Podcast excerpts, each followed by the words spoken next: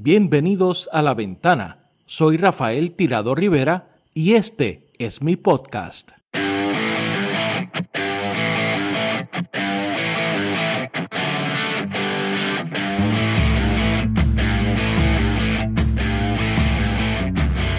Bienvenidos al episodio 49 del podcast La Ventana. Esta semana presentamos la grabación de nuestro primer Twitter Space Aquí discutimos los resultados de la primera vuelta de las elecciones presidenciales en Brasil, en la que resultó victorioso el expresidente Lula da Silva, quien se enfrentará en segunda vuelta el próximo 30 de octubre al actual presidente y líder de extrema derecha Jair Bolsonaro. Para ese space invitamos a la politóloga brasileña y participante de la red de politólogas Ana Teresa Duarte y al profesor de la Universidad del Sagrado Corazón y colaborador de este podcast, el amigo doctor José Rivera González. Con nuestros invitados dialogamos sobre las encuestas y en dónde estos instrumentos fallaron, sobre el panorama político en Brasil, especialmente en términos de los estados y el Congreso, sobre lo que tienen que hacer ambos bandos para obtener la victoria definitiva en lo que queda de contienda. También tuvimos una interesante discusión sobre el crecimiento de la derecha radical, no solamente en Brasil, sino en América Latina y en Europa, y sus conexiones con los movimientos neopentecostales y la derecha estadounidense. De hecho, Steve Bannon, ideólogo de esa nueva derecha radical y ex asesor del expresidente Donald Trump, indicó recientemente que la reelección de Jair Bolsonaro en Brasil era un objetivo prioritario para la derecha internacional. Esto representa un enorme reto para los movimientos y gobiernos progresistas que deben buscar respuestas al descontento generalizado en las sociedades. Ese descontento sirve a su vez de plataforma para esos grupos de derecha radical. Por lo tanto, los movimientos y gobiernos progresistas deben atacar la raíz de ese descontento que tiene su origen en los grupos y en las personas que no han disfrutado de los beneficios y se han quedado al margen de la globalización, que fueron azotados por las crisis financieras, la pandemia y más recientemente sentidos los efectos directos de la guerra de Ucrania, la crisis en la cadena global de suministros y la crisis climática que ya estamos experimentando. Fenómenos magnificados también por el impacto de las redes sociales y la diseminación de noticias falsas. Hay que reivindicar el espacio de lo público, el rol nivelador del gobierno y de la política como instrumento de cambio material en la vida de las personas. Tenemos que mover la balanza de la justicia en favor de las mayorías y no de unos pocos. Si no hacemos que el sistema funcione para las mayorías, los Bolsonaros de la vida seguirán multiplicándose en nuestros países. Gracias a Ana Teresa y al profesor José Rivera González por participar de esta conversación y a todos los que se conectaron. La próxima semana nos movemos a Colombia y analizamos los cambios políticos en ese país con la periodista de La Silla Vacía y anfitriona del podcast Huevos Revueltos con Política, Karen Tatiana Duque. La ventana Puerto Rico está disponible en donde quiera que escuches podcast, así que suscríbete para que recibas las notificaciones de los nuevos episodios. Sígueme en las redes sociales, búscame como Rafael Tirado Rivera en Facebook, en Twitter, en YouTube y en Instagram. Si le das like a mi página de Facebook o te suscribes a mi canal de YouTube, podrás ver las entrevistas a partir del jueves en la noche. Suscríbete también a nuestro canal de Telegram, allí compartiré información complementaria al podcast. Los enlaces a mis redes sociales y al canal de la aplicación de Telegram los encontrarás en la descripción de este episodio. Así que ahora los dejo con la grabación del Twitter Space de esta semana con la participación de Ana Teresa Duarte y el profesor José Rivera González. Eh, bienvenidos a este primer Twitter Space del podcast La Ventana. Mi nombre es Rafael Tirado Rivera. pueden, saben que se pueden conectar al podcast eh, y seguirnos a través de su aplicación favorita para escuchar podcast. Este episodio que tenemos hoy, de este Twitter Space, este experimento que estamos haciendo, es el primero. Así que si todo sale como esperamos, vamos a estar eh, publicando el próximo viernes como el episodio número 49 del podcast. Así que esta tarde vamos a analizar la primera ronda de las elecciones presidenciales en Brasil. En esta elección del pasado domingo salió victorioso, aunque no con los suficientes votos para evitar la segunda ronda, el expresidente Luis Ignacio Lula da Silva, con un 48.4% de los votos emitidos, y en segundo lugar quedó el actual presidente Jair Bolsonaro con un 43.2%. En este evento participó el 79.05% de los electores hábiles para votar. Eso fueron algunos 123 millones 682 mil 372 votos emitidos y hubo eh, una abstención de 20.95%, que son algunos 32 millones 770 mil 982 votantes elegibles que no participaron de este evento y que pueden definitivamente ser decisivos en la segunda ronda. Brasil es la democracia más grande de América Latina, es la cuarta democracia más grande del mundo, eh, así que yo creo que los resultados de esta elección tienen eh, consecuencias no solamente para la región, sino eh, a nivel global. Quiero en primer lugar darle las gracias y la bienvenida a la politóloga brasilera Ana Teresa Duarte, a quien habíamos invitado a participar de una antesala a la primera ronda, pero el huracán eh, Fiona eh, tenía otros planes para nosotros. Eh, como ustedes saben, dejó al país sin energía eléctrica, así que no pudimos grabar ese podcast pero eh, Ana Teresa siempre mostró su disponibilidad e interés de compartir con nosotros en este formato, eh, por lo menos aunque ya no, no, no hicimos eh, la previa de la, de la primera ronda. vamos a analizarla ahora. Ana Teresa, bienvenida. Muchísimas gracias, Rafael. Es un gusto estar aquí. Sí, el gusto de, nosotros, tú, has estado este, bien activa, eh, te he estado siguiendo eh, a nivel no solamente de Brasil, sino fuera de Brasil. Estuviste el día de la elección en, en France 24, has estado en Ecuador, etcétera, etcétera, etcétera, eh, analizando la, la, elección y los resultados. Y para nosotros es un placer tenerte acá. Muchísimas gracias. Pues de hecho que todo el mundo quiere saber qué pasó, porque las encuestas, no, como no hicieron una buena previsión de lo que, de hecho pasó el pasado domingo. Correcto, y por ahí vamos, vamos a hablar de eso en breve. También le doy la bienvenida a mi amigo y hermano eh, de, ya muchos años, eh, colaborador de este podcast, profesor de la Universidad del Sagrado Corazón, eh, José Rivera González, que también estará haciendo preguntas y comentarios durante esta noche y nos vamos a estar beneficiando también de su, de su amplio conocimiento de estos asuntos. José, bienvenido. Eh, muchísimas gracias, Rafael, y muchísimas gracias a, la colega politóloga la Teresa Duarte. Es un placer compartir este, este espacio ¿no? y, este, y esta forma innovadora de, de, comunicar con, con ustedes. Me place mucho estar aquí. Ana Teresa, hablando, comenzando por, por, por, lo que me planteaste, nosotros estuvimos hablando la semana pasada, yo te pregunté, eh, bueno, Ana Teresa, ¿cómo tú ves la cosa para el domingo? Tú me dijiste, bueno, gana Lula, pero va a haber una segunda vuelta.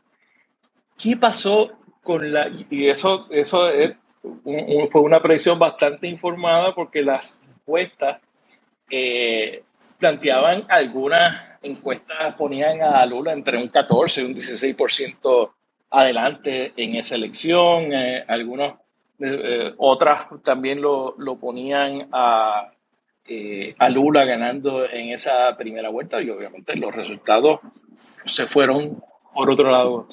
¿Qué, ¿Cómo explicamos ese fenómeno? Sí, uh, yo ya imaginaba que, que, no iba a ganar una primera vuelta. Eh, las encuestas que les daba una victoria en la primera vuelta eh, era por un margen muy pequeño, así que, y dentro del margen de error, que en realidad el porcentaje que ganó Lula estaba, estaba bien, lo que, eh, la, predicción de, de, las encuestas de opinión. Las encuestas de opinión le daba a Lula alrededor de 48%, algunas 50%, 51%, esto está dentro del margen de error.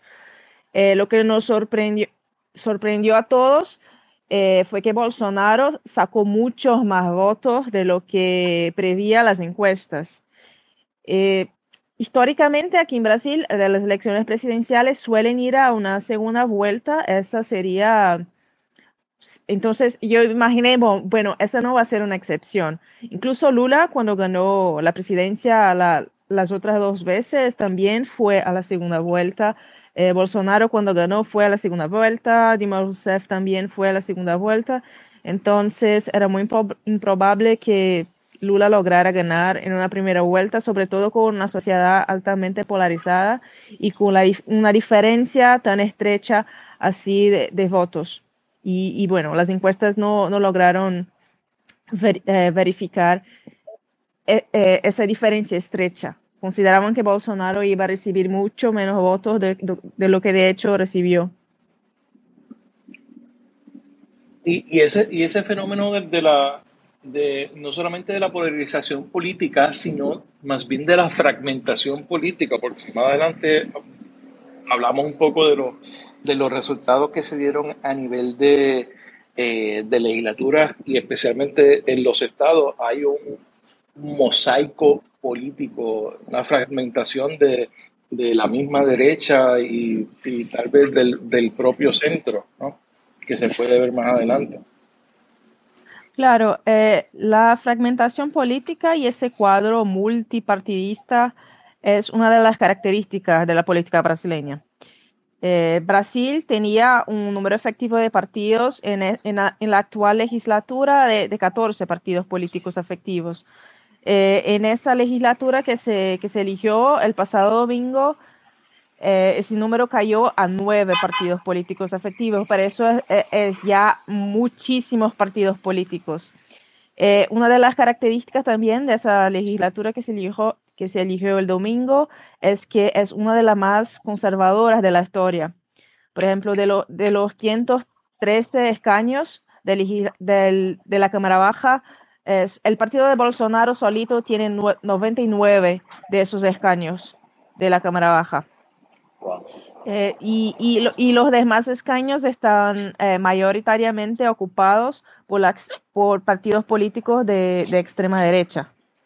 Entonces, ese legislativo es justamente una representación fiel de lo que es el elector brasileño medio. La, sociedad brasileña, eso muestra que la sociedad brasileña eh, es bastante conservadora al elegir eh, tantos, tan, tantos candidatos de partidos de extrema derecha.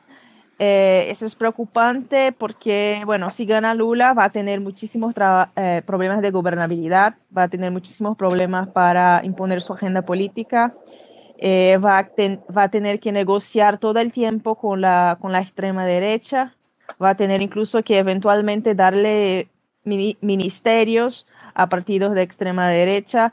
Eh, la ciudadanía no, no lo va a tomar muy bien, va, va, a pensar que es un traidor y tal, pero eh, es lo que hay que hacer para, para, para lograr gobernar, para la buena gobernabilidad.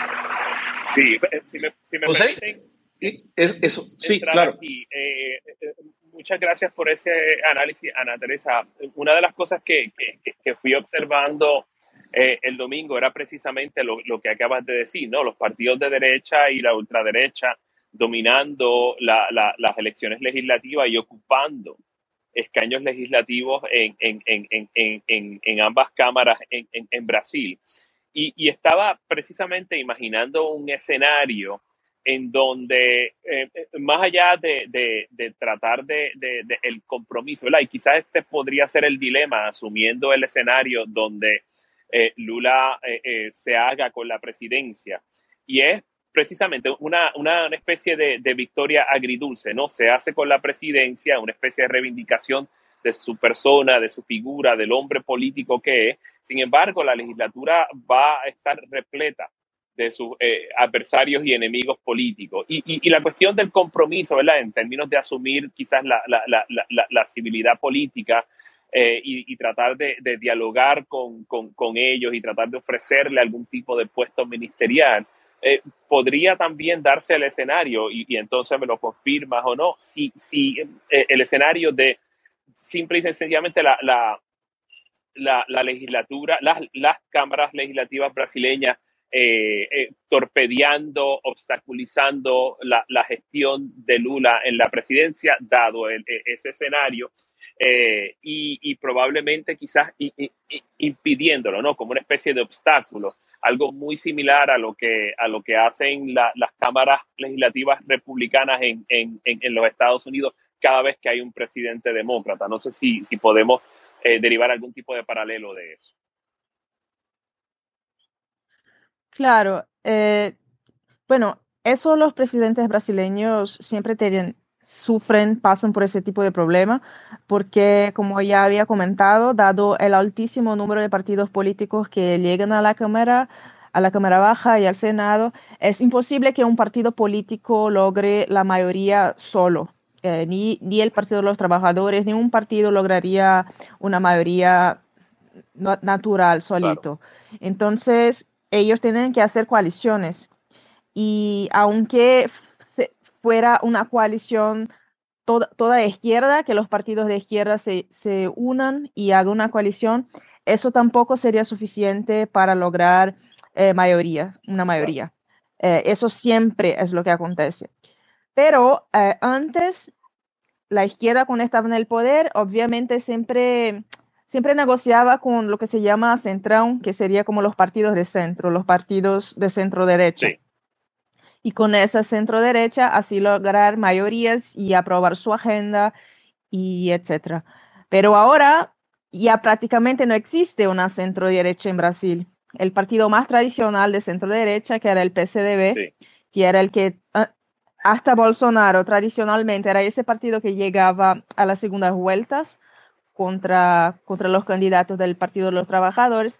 Ese partido ya prácticamente murió en esas elecciones, no logró ganar muchos, no logró ganar muchos escaños en el Congreso, no eligió a muchos gobernadores y por otro lado, Bolsonaro sí logró elegir a muchos gobernadores en los estados y tiene el mayor número de escaños. Entonces, eso va a ser una diferencia porque lograr hacer una coalición con la extrema derecha va a ser un, gran desafío. Y puede ser, sí, que haya esa, lo que los politólogos y Juan Liz ya decía, que es el problema del sistema presidencialista, que es ese de parálisis, que ni el legislativo logra que el presidente apruebe, ni el presidente logra pasar su agenda en el legislativo. Entonces, sí, ese es un tipo de problema que puede pasar. Claro. E, entonces estamos mirando eh, eh, eh, en el futuro de nuevo, asumiendo el escenario que Lula se haga con la presidencia, estaríamos mirando los próximos cuatro años como uno de, de, parálisis entonces. Es lo, que me, es lo que me estás diciendo. Sí, yo me imagino que sí. bueno, el, su partido, el Partido de los Trabajadores, estuvo involucrado en numerosos escándalos de corrupción. Y uno de ellos, eh, que llamaba Mensalón, fue en el primer gobierno de Lula. Eh, eh, fue un escándalo que salió en 2005 y luego fue juzgado en 2012. Y bueno, Lula llegó a la presidencia por primera vez y distribuyó los ministerios de una manera que 60% de los ministerios eran de su partido. Y como no distribuyó ministerios para los demás partidos, ellos no querían, no, lo dejaban aprobar su agenda. Era como la protesta del, legislativo, era no hacer con que él no lograra aprobar su agenda. Y fue por eso que, bueno, su partido le dio dinero, pasta a esos partidos, que era una manera de, compensar por no haberles dado un, ministerio. Y, y, eso fue uno de los mayores escándalos de corrupción de la historia. Les dio dinero justamente para lograr gobernar wow. Eh, o sea, sobornar, extorsionar para, para poder gobernar. no parece ser una buena, un, buen inicio, sobre todo si, lo, si dijiste que fue en la primera administración de, de, de, Lula, pues quizás no, no, no, es un buen inicio. Igualmente también eh, el sistema eh, permite que, que, que, eso se dé. Una cosa que te quería, que te quería comentar, y entonces luego si, si Rafa quiere hacer un comentario una pregunta, es el siguiente. Dijiste que, que, que, la centro derecha eh, prácticamente se, se, se fuma de, de, del, del, ambiente político brasileño eh, y eh, parece, parece quizás la víctima trágica de, de, la polarización política que se está dando en Brasil y que no es exclusiva de Brasil, creo que lo estamos observando en otras realidades políticas, en, en, en, en Norteamérica, en, Sudamérica y obviamente en, Europa. Eh, y es eh, la, la, la, desaparición o la, la, irrelevancia o, el, la dirección hacia la ignominia de, de, de, los partidos tradicionales y de pronto tenemos quizás eh, partidos que están atornillados en, en, una posición quizás no negociable, sea de derecha, sea de izquierda. Oye, y, y, José, y, y, el colapso también del centro político. Eh, absolutamente, sí. Específicamente. Y, estoy pensando, ¿verdad? Eh, obviamente no puedo hablar de, de, Brasil, tú eres la experta, Ana Teresa, pero mirando, observando las elecciones eh, presidenciales en Francia, de pronto eh, les Républicains, ¿verdad? La, la centro derecha y el Partido Socialiste Français con Anne Hidalgo, de pronto se fuman de, de, de, la, del imaginario político francés y, y, y, pasan a la ignominia, pasan a la irrelevancia ante el, el, auge de la, de la, extrema derecha con, con, con Rassemblement Nacional y, y lo, la, la, la, cosa eh, abominable que crea Emmanuel Macron con la República en Marche. Y, y, de pronto, ¿verdad? Eh, me parece que, que ese es una, un, un, un, atributo, eh, era la palabra que quería decir, de la, de la polarización, la desaparición de los partidos tradicionales y parece que Brasil en ese sentido no es la excepción. Claro, eh, ese es un punto muy interesante porque mucha gente, la lectura que hace es que la victoria de una persona como Bolsonaro y, y la victoria de la extrema derecha, eh, el, el, la, el, que, el que pierde más sería la izquierda, pero en realidad justamente yo creo que el que pierde más es justamente la centro derecha. Y, y bueno, y el centro es eso, centro izquierda, centro derecha. Y, y claro, bueno, Brasil acompañó esa ola de derechización del mundo que empezó o, o, al menos ganó una importancia muy grande cuando Trump llegó, llegó a la presidencia de Estados Unidos. Porque al final, si, si la, más, la, más antigua democracia del mundo eligió a alguien como Trump, eh, imagínate los demás países. Y ya, ya estaban los movimientos extremistas en Europa.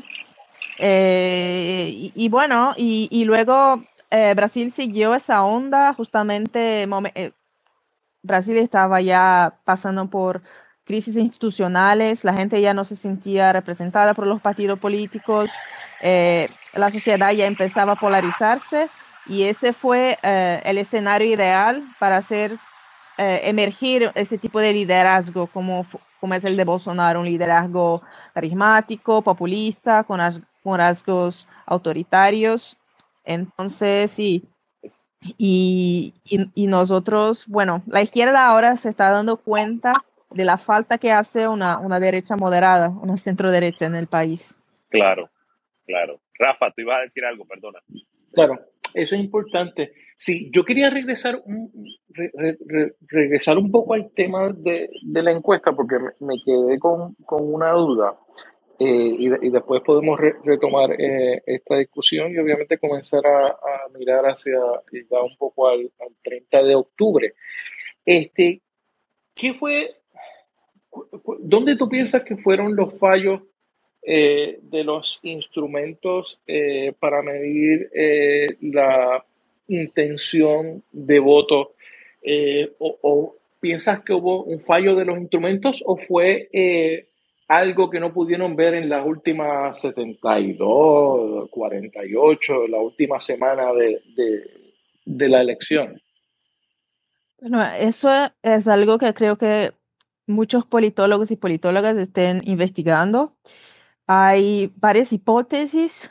Por ejemplo, puede ser que los electores de Bolsonaro, que aquí y aquí llamamos de voto envergonzado, muchos de los electores de Bolsonaro, eh, quizás por la manera con la que se formula la, la, pregunta a los entrevistados, eh, no se sintieron confortables para admitir, para asumir que, que, iban a votar en Bolsonaro. Esa puede ser una hipótesis.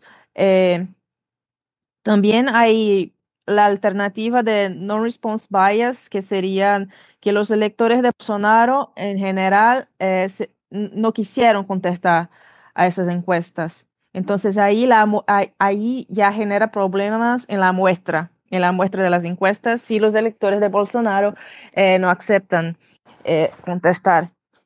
Y, y bueno, eh, la, la, intención misma de las encuestas no, no, no es hacer una, como prever el futuro, como es lo que la gente suele interpretar, sino medir la intención de voto en el momento en que la encuesta está siendo realizada. Entonces, una encuesta realizada el 30 de septiembre él traduce los votos del día 30 de septiembre, no el día 2 de octubre. Eh, claro, que una fotografía del momento. Una fotografía del momento. Y claro, también puede ser que eh, mucha gente iba a votar en una tercera vía, iba a votar eh, Simone Tebet o Ciro Gómez en otro candidato y luego vio, vio que en esas elecciones de hecho solo dos candidatos tenían posibilidades reales de ganar y decidió eh, dar su voto útil a, Bolsonaro. Es, correcto. Yo creo que esa por ahí debe de ir eh, la explicación de lo que pasó en términos de, de las encuestas. Eh, porque yo creo que en esta elección, esta primera ronda, yo creo que la gente no votó a favor de candidatos, sino votó en contra y, como una forma de detener al otro candidato que, que gane la elección. O sea, no, no, fue un voto a favor, fue un voto en contra. Eh, eh, ah, en relación a los que votaron en Lula, porque bueno, esa elección siempre desde el inicio estuvo muy polarizada y ningún otro candidato, además de Bolsonaro y Lula, tuvieron en ningún momento alguna posibilidad de, llegar a ser presidente. Eso desde el comienzo fue, estuvo muy claro. Eh, y, bueno, y, los electores de Lula, yo diría que sí, mucha gente le dio el voto útil y por ese tema de ser en solo dos personas, eh, fue una elección que estuvo simbolizada por autoritarismo y democracia. Entonces era, como si uno tuviera que elegir entre autoritarismo y democracia.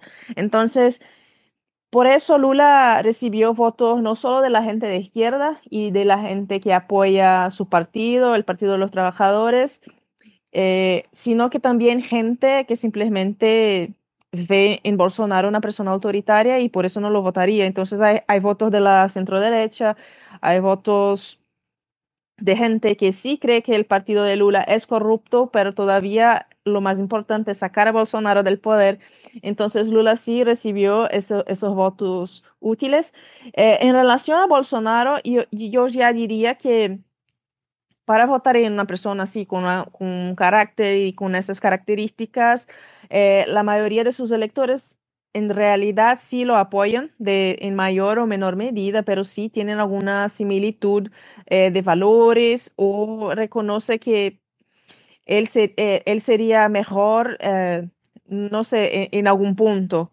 económicamente, socialmente, o yo creo que la mayoría de la gente que vota Bolsonaro tiene una afinidad moral de valores con Bolsonaro. Y sí, Sí, que eso, que eso es importante y, y, eso nos lleva, lo podemos amarrar con lo, con lo que terminamos hablando eh, y lo que comentó el profesor, eh, lo que comentó José, en términos de, de la derechización del discurso y eso se ve muy bien reflejado en el tema de eh, la radicalización de, de, de, del sector evangélico en Brasil, que yo, que yo creo que eso es un tema bien importante y, me gustaría que nos, que nos comente sobre ese fenómeno. Sí, Brasil tiene unos 20 por, 25% más o menos de los practicantes eh, son evangélicos y es un apoyo fundamental eh, para Bolsonaro. Eh, en las elecciones de 2018 los, los, evangélicos fueron fundamentales para que se eligiera. los pastores evangélicos en sus púlpitos, en, su, en sus cultos, en sus oraciones, siempre promocionaron a Bolsonaro y siguen haciéndolo. Eh, fue un, un, apoyo relevante eso de los, de los evangélicos. Eh, hoy en día creo que honestamente no sé si esa, esa parcela de la, población hace tanta diferencia en el total de votos que, recibe Bolsonaro. Hoy en día creo que quizás esos valores más conservadores eh, en contra de pautas progresistas y tal, ya está muy uh, enraizado, arraigado en la sociedad brasileña como un todo. Sí, que, que se, que se eh, define con, con, esto de la Biblia, la bala y el buey. Claro, hay una bancada. Una eh, es una coalición, ¿no? Sí, eso, eso es el nombre que se da eh, informalmente a una coalición legislativa, que es de una coalición de, de parlamentarios muy, y, y, de partidos muy conservadores. Y como hay mucha gente del agro, es el BOI, como hay mucha gente evangélica, es la Biblia, y como esa gente también es a favor de, de, de la, del armamento, entonces bala, entonces la Biblia, BOI, bala que eso traduce más o menos eh, justamente esos valores conservadores, ¿no? Eh, la iglesia, claro, el agro y, bueno, y, las armas. Sí, es, es, preocupante la, la, eh, las alianzas que se dan dentro de los sectores conservadores, porque a pesar de que pueden existir muchas diferencias, no, hacen causa común alrededor de simple y sencillamente negarle a, la izquierda o incluso al centro la, posibilidad de gobernar, la posibilidad de un turno al, poder. Eh, es, una tendencia, yo no lo estudio directamente, pero es una tendencia que, me preocupa, ¿no?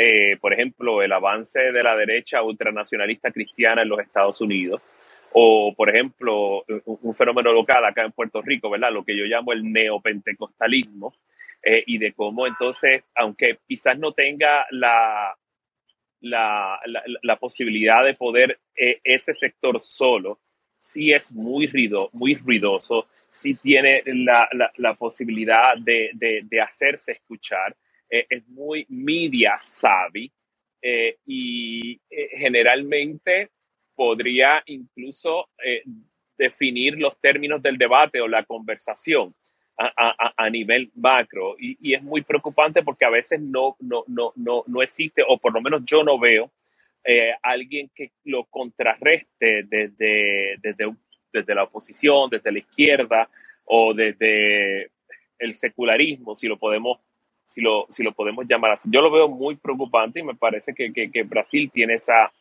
eh, esa e, e, esa tendencia la misma, de la misma manera que lo vi en algunos lugares de Centroamérica eh, durante la década del 80 y a finales de la década del 80, como esos sectores evangélicos empezaron a contrarrestar el efecto, ¿verdad?, de, de la teología de la liberación y, y, de, y, de, muchos sectores que quizás desde ese catolicismo eh, que, que, que estaba eh, que, tenía bien arraigada la teología de la liberación, simple y sencillamente lo, contrarrestaron y se convirtió en la base de apoyo de los partidos de derecha nacionalista en, lugares como El Salvador.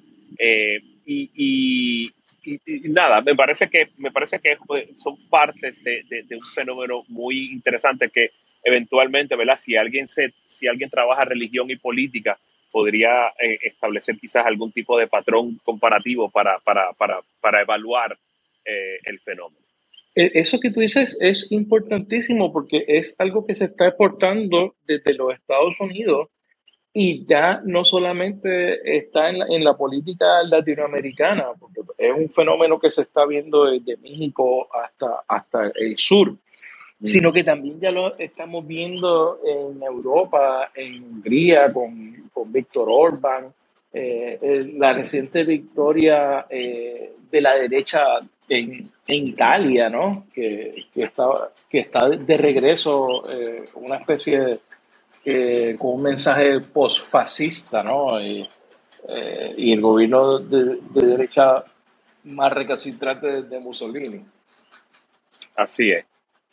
Eh, claro, aquí en Brasil, por ejemplo, se debatió si, si un candidato podría usar, por ejemplo, el prefijo pastor antes de su nombre para candidatarse, así como o pastor o, general o el, el, poner su cargo antes de su nombre.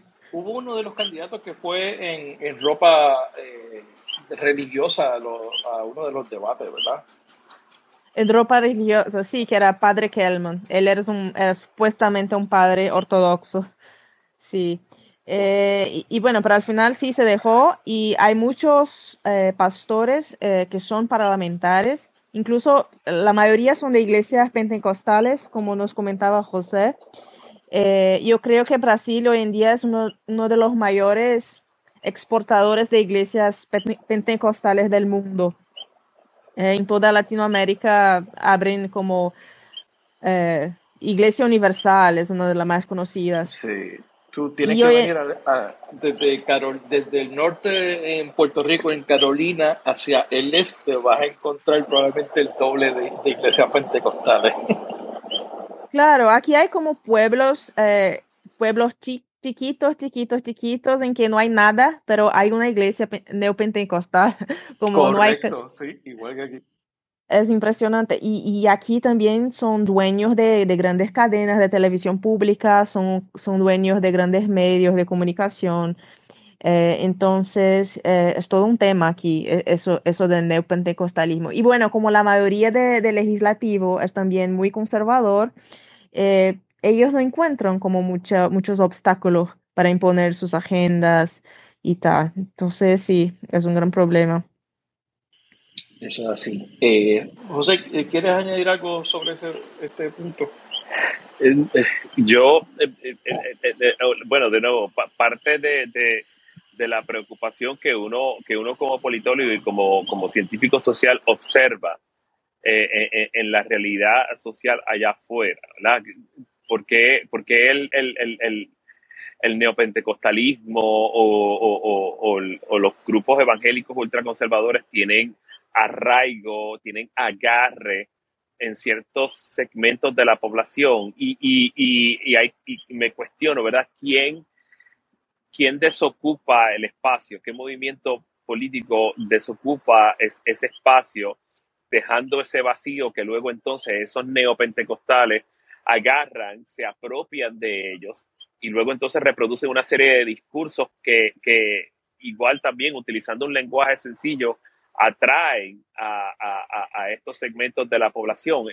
Ana Teresa estaba hablando de pueblos chiquitos, también el, el, el, el campesinado, eh, grupos, eh, grupos o cohortes ¿verdad? de la población que son menos eh, afluentes y que el mensaje ¿verdad? de, neopentecostal en un momento y neopentecostal ahora simplemente les apela porque no hay otro discurso, otra discursividad que, que, contrarreste. Y ante ese vacío, ¿verdad? O a esa retroalimentación que algunos deberían, eh, que, que, algunos quizás esperan, pues ante el silencio de otros, de otros, eh, de, otros movimientos en, eh, o de otras organizaciones en el espectro político, el único que llena ese vacío es el neopentecostalismo. Y, creo que en, términos de, comunicación política, si es que lo podemos eh, designar así, eh, de pronto eh, no es solamente el hecho de que tienen grandes cadenas y entonces ocupan las ondas radiales, las ondas televisivas y ahora las redes sociales con una efectividad brutal, pero también tienen las iglesias que reproducen ese discurso y que a través de las oraciones, como dijo ahora Teresa, eh, apoyan los candidatos. Es como una especie de mensaje subliminal, no tan subliminal porque es bien directo y es bien obvio. Y de pronto, eh, quizás en términos de números no tenga mucho, mucho apoyo, pero digamos que si es una cuarta parte de, del electorado, pues entonces 25% puede decidir elecciones, o por lo menos en términos de los resultados las puede hacer muy cerradas. Y eso, pues obviamente ya no como politólogo, sino como hombre de izquierda, pues entonces lo, lo, temo muchísimo porque no existe, ¿verdad? Algo que lo contrarreste desde, desde, ese, punto, desde ese punto de vista. Eso era lo que quería decir. Sí, eso, eso es un, fenómeno que hay que, digo, desde, esta, desde la ventana tratamos de combatir también esos, esos mensajes, así que eh, eh, hay que, seguiremos en ese camino. Eh, creo que Ana Teresa quería decir algo. Ah, no, yo iba a decir que en, la mayoría de, los seguidores de esos tipos de iglesias en realidad es gente que no tiene acceso a, ese tipo de contenido. En realidad es gente que no tuvo ni ah, a veces ni una educación básica mínima. Eh, no tiene idea, no tiene ni idea si de, de, de, lo que hace cada función, de lo que hace el presidente, de lo que hace un, un gobernador, un alcalde, un parlamentar. Entonces, es muy, eh, el pastor, eh, aquella persona que está ahí encima en el púlpito, es como la única, es como la persona más sabia según esa, ese seguidor de, este, de, esta iglesia. Entonces, si el pastor le está diciendo que Bolsonaro es la mejor persona y que la izquierda es eso y aquello, entonces ellos lo van a creer y sin, sin contestarlo. Claro, porque el pastor es el único interlocutor que ellos tienen, el único que ellos escuchan. Y, y sí, eh, eh, ante la ausencia o, la falta de, formación o educación política, eh, el, pastor es ¿verdad? La, la, persona, ah, o sea, es la única persona que interpela, e interactúa con, con, con esta población. ¡Wow! Y, y, y sobre todo la, la persona de autoridad moral también, que es otra cosa. Absolutamente. Eh, Ana Teresa, son, la, en la segunda ronda de esta elección es el 30 de octubre, que eso equivale a un siglo, a un siglo, 100 años en política. cualquier cosa puede pasar. Eh, puede pasar todo y, al mismo tiempo nada, porque, por ejemplo, la gente que apoya a Bolsonaro jamás cambiaría, cambiará su voto, la gente que votó a Lula también tampoco. Entonces, a ver a dónde, para dónde van los votos de los que votaron en, la tercera vía, en los demás candidatos. Correcto, y, lo, y sobre todo en la abstención, ¿no? La, la gente que está eh, huérfana en este proceso. Eh, yo te, iba a poner en el, en el rol de directora de campaña, en primer lugar de Bolsonaro y luego de Lula, eh, para ver entonces, desde tu punto de vista, qué es lo que debe de enfatizar eh, cada cual en, los próximos 30 días. Eh, vamos a empezar con, con el, en el caso de Bolsonaro. ¿De dónde Bolsonaro saca los votos que necesita eh, para sobrepasarle a Lula? Bolsonaro tiene una ventaja que es la que su partido logró elegir en primera vuelta a muchos gobernadores en muchos estados del país. Eh, a muchos diputados estaduales en muchos estados del país, a muchos diputados federales, porque fue, fueron muchos candidatos que tuvimos que votar el pasado domingo. Y el partido de Bolsonaro se, se difundió por todo el país. Entonces, Bolsonaro va a tener como palco con toda esa gente que, que lo apoya y que, claro, él ayudó a que esa gente se eligiera también. Y, y así podrá hacer su discurso, su propaganda, y, y, y cooptar votos en todos esos lugares. Eh, Lula, bueno, Lula va a seguir con su destino, con su, con su discurso de, de vuelta al pasado.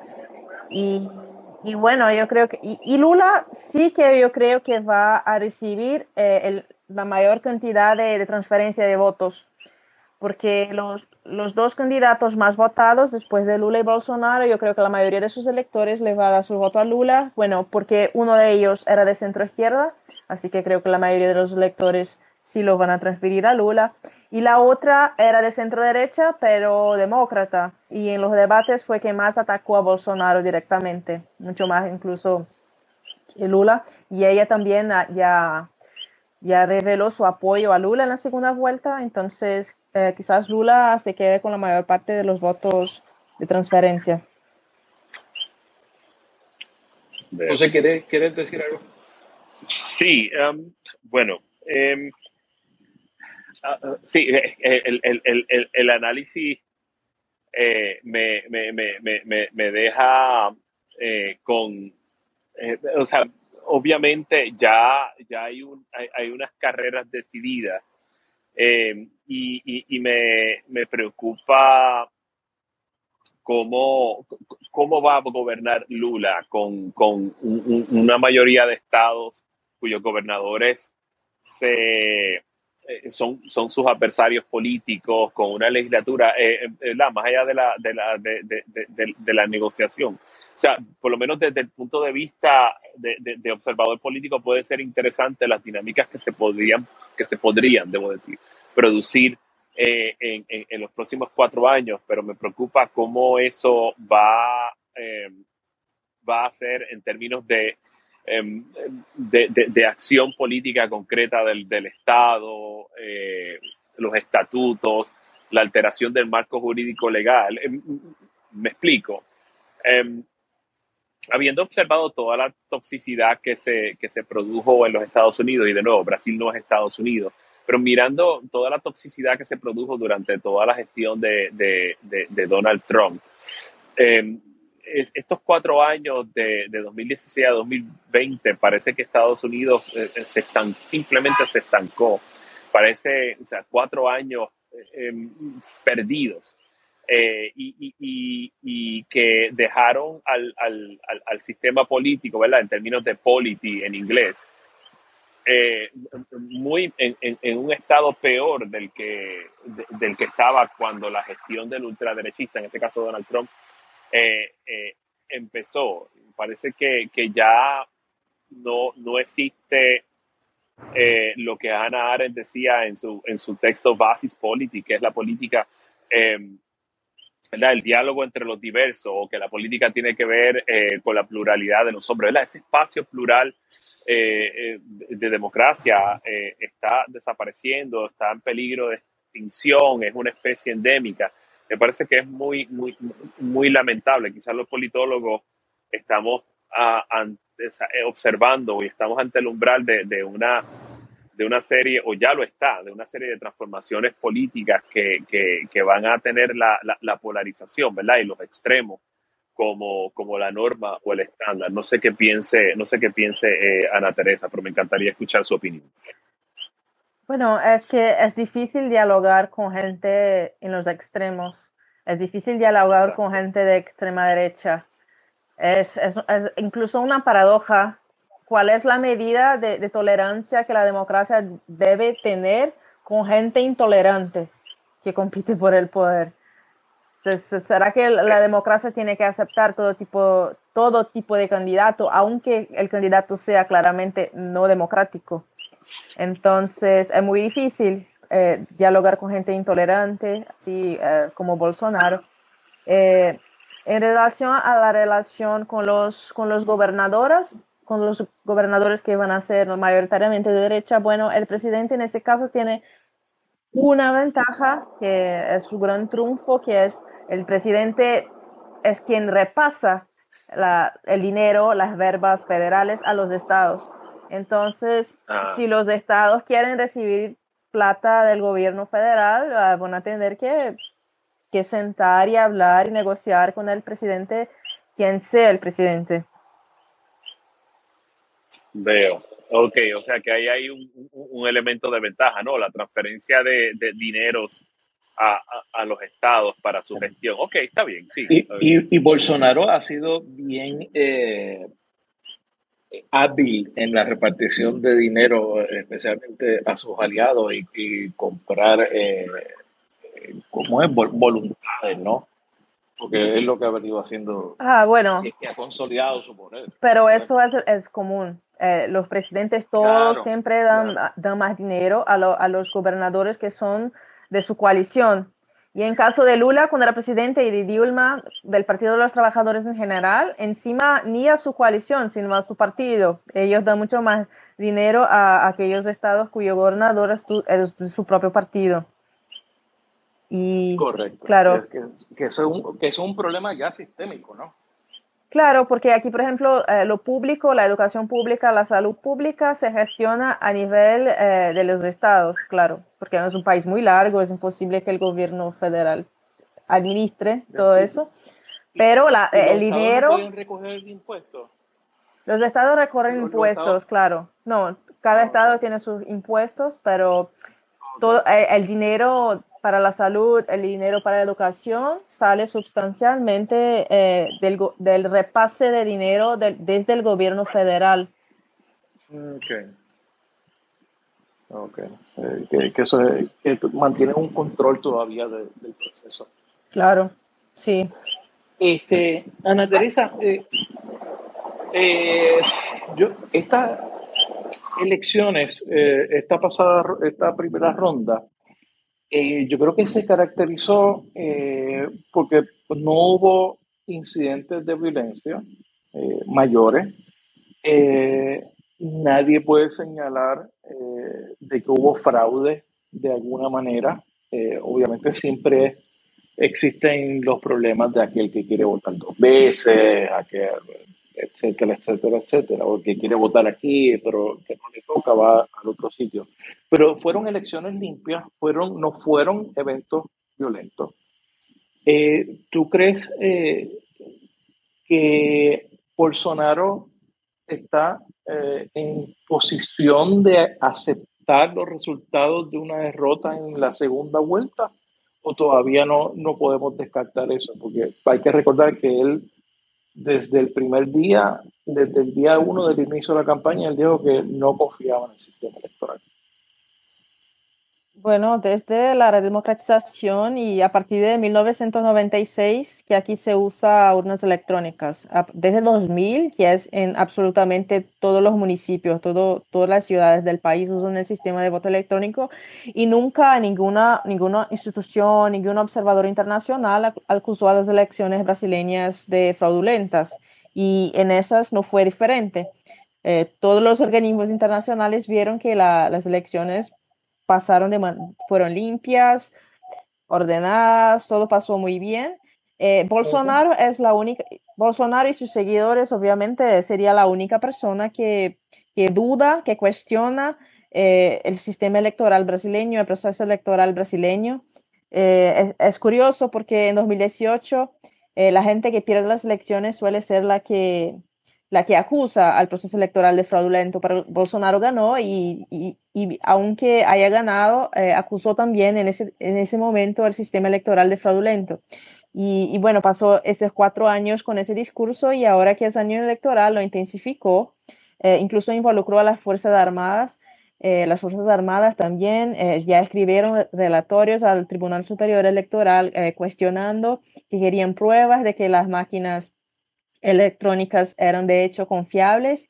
Y, y bueno, y, y, el y, el tema de la violencia, sí, yo veo como buenísimo que no haya habido grandes eh, actos significativos de violencia en esas elecciones porque la gente claro. sí que tenía miedo.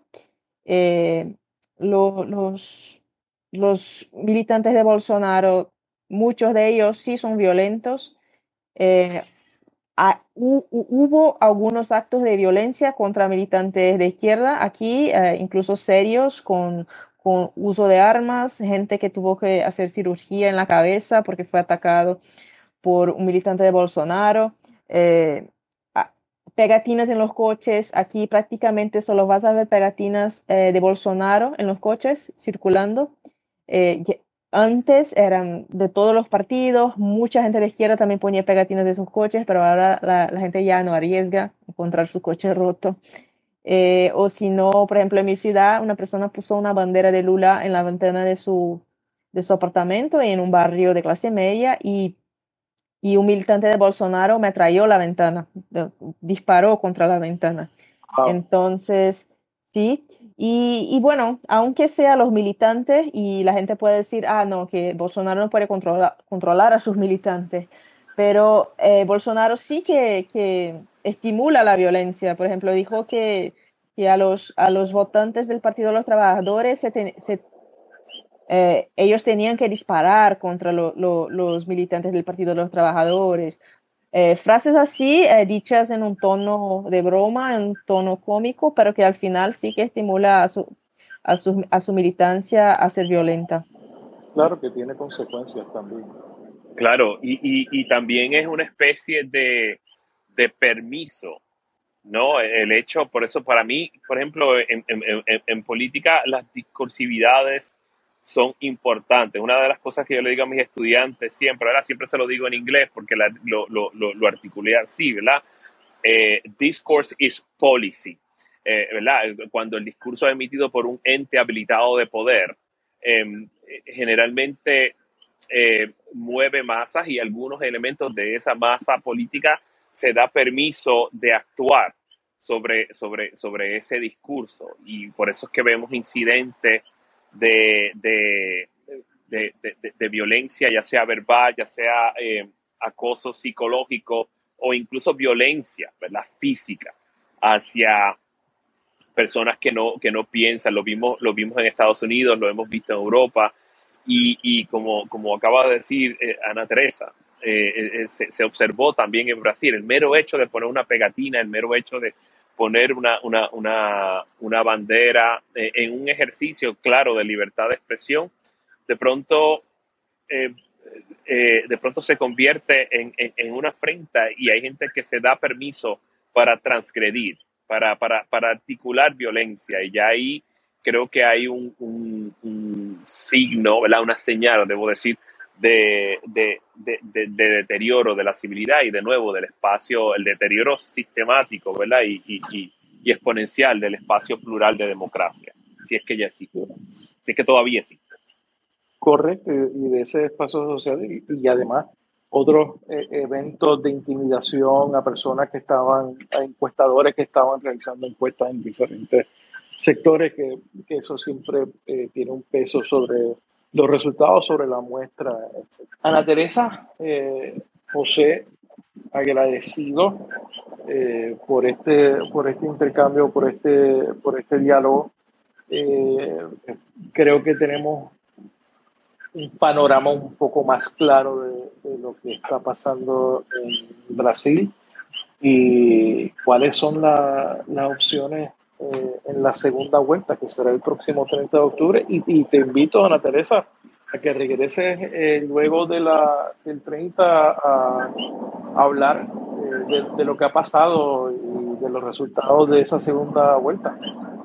Claro, con gusto. Ha sido un gusto participar hoy y claro, estoy aquí para, para comentar los resultados de la segunda vuelta y espero que sean un poco más positivos de lo que comenté claro. hoy. Definitivamente. José, ¿algo más que quieras añadir? Claro, no. Eh, primero que todo, pues, darle las gracias a Ana Teresa por, por, por, por su comentario eh, muy incisivo. Yo sé que, que, que, que el, el, el, aire pesimista eh, prevalece, pero yo creo que, la sobriedad de tu, de tu análisis eh, y de tus observaciones son muy necesarios. muchas veces las la, eh, es importante decir las cosas como son. Y creo que es un atributo muy importante para nosotros lo, lo, lo, los politólogos, ¿verdad? Eh, el, el, el, pensamiento mágico no, no, no entra en, en, en, nuestro análisis. Y yo creo que es importante decir las cosas como son. Yo aprecio muchísimo, creo que he aprendido muchísimo en, en, esta, en esta jornada y espero poder también participar en, en ese segundo programa, ¿verdad? Si me invitan. Definitivamente, claro que sí, tú eres uno de los colaboradores estrellas de este podcast. Muchísimas gracias por sus intervenciones también, José, muy interesantes también. Ya vi que sí, que estaba acompañando, sí, lo que pasa aquí. claro, claro. Eso es así. Nada, pues, pues para mí un abrazo bueno, enorme a los dos. Muchísimas gracias. Ana Teresa Duarte, José Rivera González, gracias por estar en la ventana. Gracias, chao. Chao, gracias a ustedes. Hasta la próxima. Hasta la próxima. Gracias por escuchar este episodio de La Ventana. Sígueme en las redes sociales, búscame como Rafael Tirado Rivera en Facebook, en Twitter, en YouTube y en Instagram. La Ventana es una producción de Change Lab Media para Rafael Tirado Rivera. Hasta la próxima.